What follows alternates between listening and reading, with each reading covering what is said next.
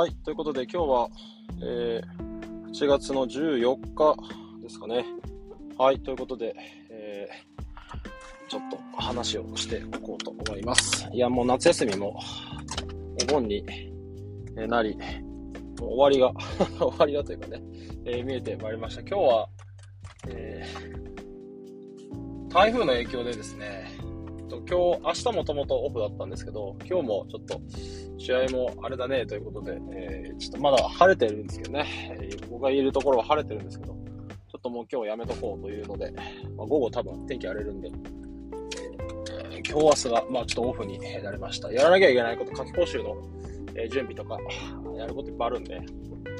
えー今日ちょっとそうは、今日は、えそんな感じでいきたいなと思います。はい。で、え今ジムに行って、えーと、これからちょっと仕事をしに、えスタバに行こうかなというので、車に、え乗っているというところで、えございます。なんかあれですね、あの再生回数見てると、なんかだ最近、最近っていうかここ何回かは5なんですけど、あの誰が聞いてるんだという気を、あの本当にしますね。ある意味これは、自分が、自分に向けて、こうログ的に残してるのが、かなりの意味を、喋ることに意味があるという意味で、えー何かに何かを届けたい、まあ、半分、半分もないですね。えーっと、10%ぐらいはあるんですけど、基本的には自分が自分に喋ってるっていうところの形が多いですね。喋ってちょっと自分の頭を整理しようっていうところがすごく強いので、まあちょっと、まあ誰かに結果聞いてもらえてるぐらいが、まあいいのかなとは、まあ思ってるんですけど、なんかどこの誰だかわからない人間が 喋ってますけど、えどこの誰だかわからない人が聞いて、なんだかね、いただいてるので、えまあ5が多いか少ないか、まあどっちでもいいんですけどね。えまあそれはそれで、とりあえず、誰が聞いてんだろうっていつも思ってますけどね。まあまあそれはいいでしょうというとこでした。えっ、と、しばらく、夏休みですかね、えっ、と、チンチームが始まっても1ヶ月は経った、経ちました。7月の半ばにも負けちゃったので、えっ、と、8月10、半ばぐらいですかね。なので、もう1ヶ月経ちました。まあ、チームが動き出して、えーこう、どう、どうかなというところもいろいろこうありつつですね、えっ、と、続いて、新チームの運営が、え続いて、えおります。練習試合もいくつか、まあ、経て、そんなにいっぱいはまあ入れてないので、えあんまりあれなんですけど、いろいろ経て、練習も経て、えこう、こうだなと、どう、どう進んでいくのかなというのをこう、見守り、つつ、動かし、つつ、えーテコを入れつつ、え見守りつつ、えなんかこう、こう見守ってる、見守ってるんですけど、基本的にね。えいう感じが、まあ、すごくあるなという、え気がします。まあ、一言で言うと、こう、いいか悪いかっていうと、いい、えこう、方向には向かってるなという気は、えすごく、えーしています。まあ、結果どうなるかわからないんですけど、えーそれなりに、順調には進んでいるかなと、え思っています。練習の雰囲気もいいし、えーゲーム中もまだまだもちろんね、やらなきゃいけないこといっぱいあるんですけど、うん、ぼちぼち、え人もいて、え能力も多少あって、こう戦っている形にはこうなりつつえあるかなという、えところです。で、えこの、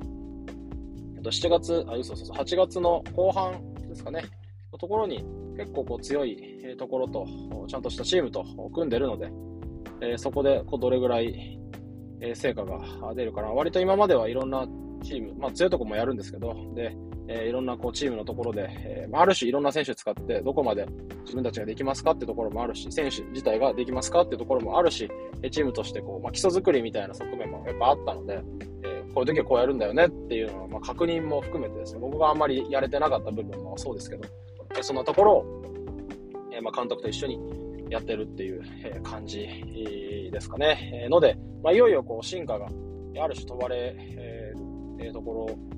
となってますね。秋の大会ももう1ヶ月切ってるので、9月上旬も始まって、1週目から始まってるので、えそれに向けて、潰せるところをこう潰していく。まあ、あと本当に2週間で、え全部潰さないといけない。潰せるところは潰していって、潰せないところはもうそのままにしておくしかないので、え潰せ、潰せるところ、かつ潰す必要があるところを、えどんどんこう、やっていきたいなと思っているっていうところ。まあ、ここからが本当に、まあ、勝負かなと思ってます。で、えっと、甲子園も割とこう、今日の一番言いたいところなんですけど、甲子園とか、まあ、いろんなチームも、え試合とかをこう見て、こう、いろいろこう考えるんです。で、えなるだけ僕はその、まあ、分析的に、え見て、えもちろん楽しいから見てるんですけど、え割えー、と野球自体をもっとこう構造化しながら、こうどういうふうにやると、チームというのは勝てるのか、どういうふうにやると、え野球のパフォーマンス上がるのか、えというところをよくこう試合を見ながら考えるんですけど、えー、と一つ思ったのは、え、チームの、あ、チームって個人ですね。まず個人の、ま、パフォーマンス能力がもうとても大事だろうと。え、まあ、もちろんそれは甲子園出てる選手っていうのはとてもパフォーマンス能力が高い、え、個々の能力が高いわけですね。僕はあのパワープロでよく例えるんですけど、そのパワープロの数値評価 A とか C とかあるんですよ。パワー A とか B とか C とかっていうのがあるんですけど、え、で言うと、例えば、じゃあ甲子園出てくる4番の子は A ですとか、ミートが B ですとか、走力が A ですとか、なんかまあそういう感じで数値が高いっていうのがまあわかるんですね。で、えっ、ー、と、でも、なんかそんなにこう、強くないというか、個人のパフォーマンスで見たら、そんなにこう大したことはないよね。大したことなくはない。もちろん仲ないんですけど、なんかそこまですごくはないんじゃないかと思うんですが、実は、甲子園でちゃんと力を発揮するっていう選手も、ま、いたりするんです。というのが、えっと、パフォーマンス、まあ、どこまでこれ、これ分けて多分考えた方がいいなと思って、パフォーマンス発揮能力って僕は呼んでるんですけど、力をこうどう出すかっていうえ意味ですね。ゲームの中できちっとこう力を発揮できるかどうかっていうところをパフォーマンス発揮能力というふうに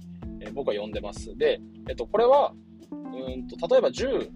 力があります。で、試合で実は10出すって結構難しくて、相手もその力を抑えようとするので、なかなか10は発揮できなかったりすると。なった時に、その10をどれだけ発揮できる、10に近づけられるかっていうところがあって、それを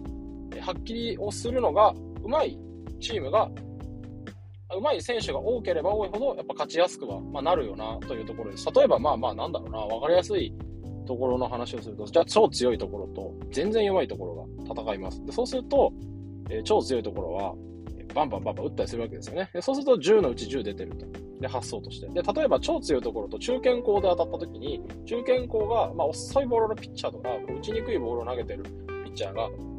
いたとします。足し算で言うと、そのパフォーマンス能力という意味では、足し算は、例えば、えー、なんだろうな、78対、えー、55ぐらいでもう全然勝てない。えー、点数上は、あの、パフォーマンス評価上はね、えー、は絶対勝てないんだが、ただ、その力を抑えることによって、実はいい試合になっちゃったり、え、する。例えば10ある力を、え、6とか、よくて7とかぐらいになるべく抑える。で、こっちは逆に、え、10あるうちの、えっと、8とか9とかをなるだけ出すように出せる力を、まあ、持ってる、えー、という仮にする。で、そうすると、えー、トータルで見ると、向こうの10段階中の7と、うちの10段階中の9とか10っていうのは、実はそんなに変わんなかったです。なので結果いい試合になるんだよな。で、その選手が多ければ多いほど、力を発揮できる選手が多ければ多いほど、えいい試合に結果あなるんだよな。だから逆に、えー、こうひっくり返っちゃったりすることが、まあ、あるんだよねっていうのをよく考えたりはしているところですね。で、これがまパフォーマンス能力とパフォーマンス発揮能力っていうのがあるのと、で、あとはもう一個、これも欠かせないと思うんですけど、あの、ゲーム運営能力っていうのはやっぱりあると思っていて、えっ、ー、と、試合の中で、えっ、ー、と、これちょっと難しいんですけど、えっ、ー、と、野球は、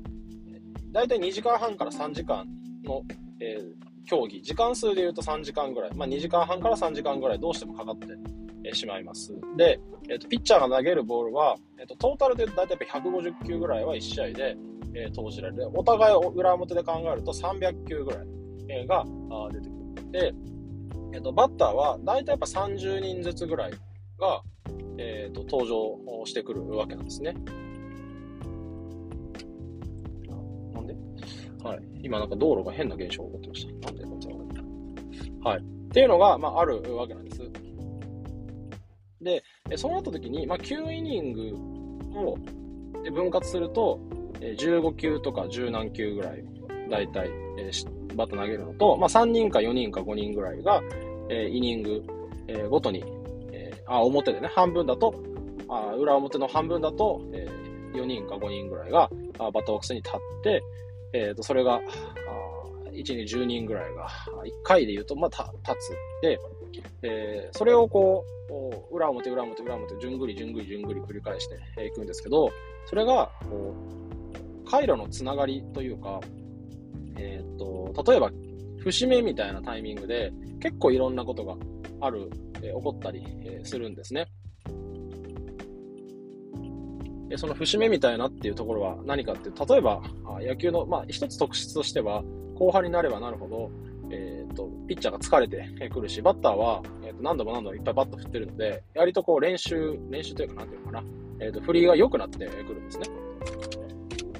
なので、その振りがどんどんどんどん良くなってくることによって、後半の方が点がまあ入りやすい、いいです。で、えー、疲労もしてくるから、後半に点がいっぱい入るような動きになるっていうのが、野球の特質で、高校野球は特にそうなんですけど、そういう特質が、まあ、例えばあります。で、また他に言うと、えー、っと、打順っていうのがあるんですけど、順番で言うと、うんと、1、2、3、4、5、6、7、9人いるので、え9番までいるんですけど、ま、基本的には、あ打順が、順番で打つのは、若い番号の人、1番、2番、3番、4番ぐらいの人の方が、あ打てるわけです、基本的に。と、え、なった時に、えその人たちが何度も何度もやっぱり回ってくるタイミングで、え点数が入りやすくなっているわけなんです。で、じゃあそのタイミングで、えどんな策を取りますか？えっ、ー、と、何を、え声をかけますか？えっ、ー、と、どうしたらいいんでしょうか？っていうのを、え考える必要があるし、策を、実際に策を打つ必要がある。ピッチャーが頑張れって言っても頑張ってしょうがないので、そうじゃなくて、じゃあどう対策として対応として何しなきゃいけないのかなっていうのをこう考えていくわけなんです。で、まあそれが例えばタイムを取ったりとか、細かい話ですけど、タイム取ったりとか、えっ、ー、と、あとはなんだろうな、サインを、えー、仕掛けたりとか、えっ、ー、と、ピッチャーを変えたりとか、代打を出したりとか、えっ、と、守備の交代をしたり、えポジショニングを変えたりとか、えシフトをかけたりとかっていうところでいろんなこう対策につながっていくわけなんです。で、具体的にもっと細かい話だとバッテリー間の配球のチェンジ、配球を変えたりとか、パターンを組み替えたりとかっていうところが、細かいところで言うと、えそういうところがま発生するわけなんです。っていうのが、えー、と実際にどこまでできてるのかっていうところが、これゲーム運営能力っていうふうに、まあ、呼ぶのかなっていうふうに、えー、見えてき、ました。で、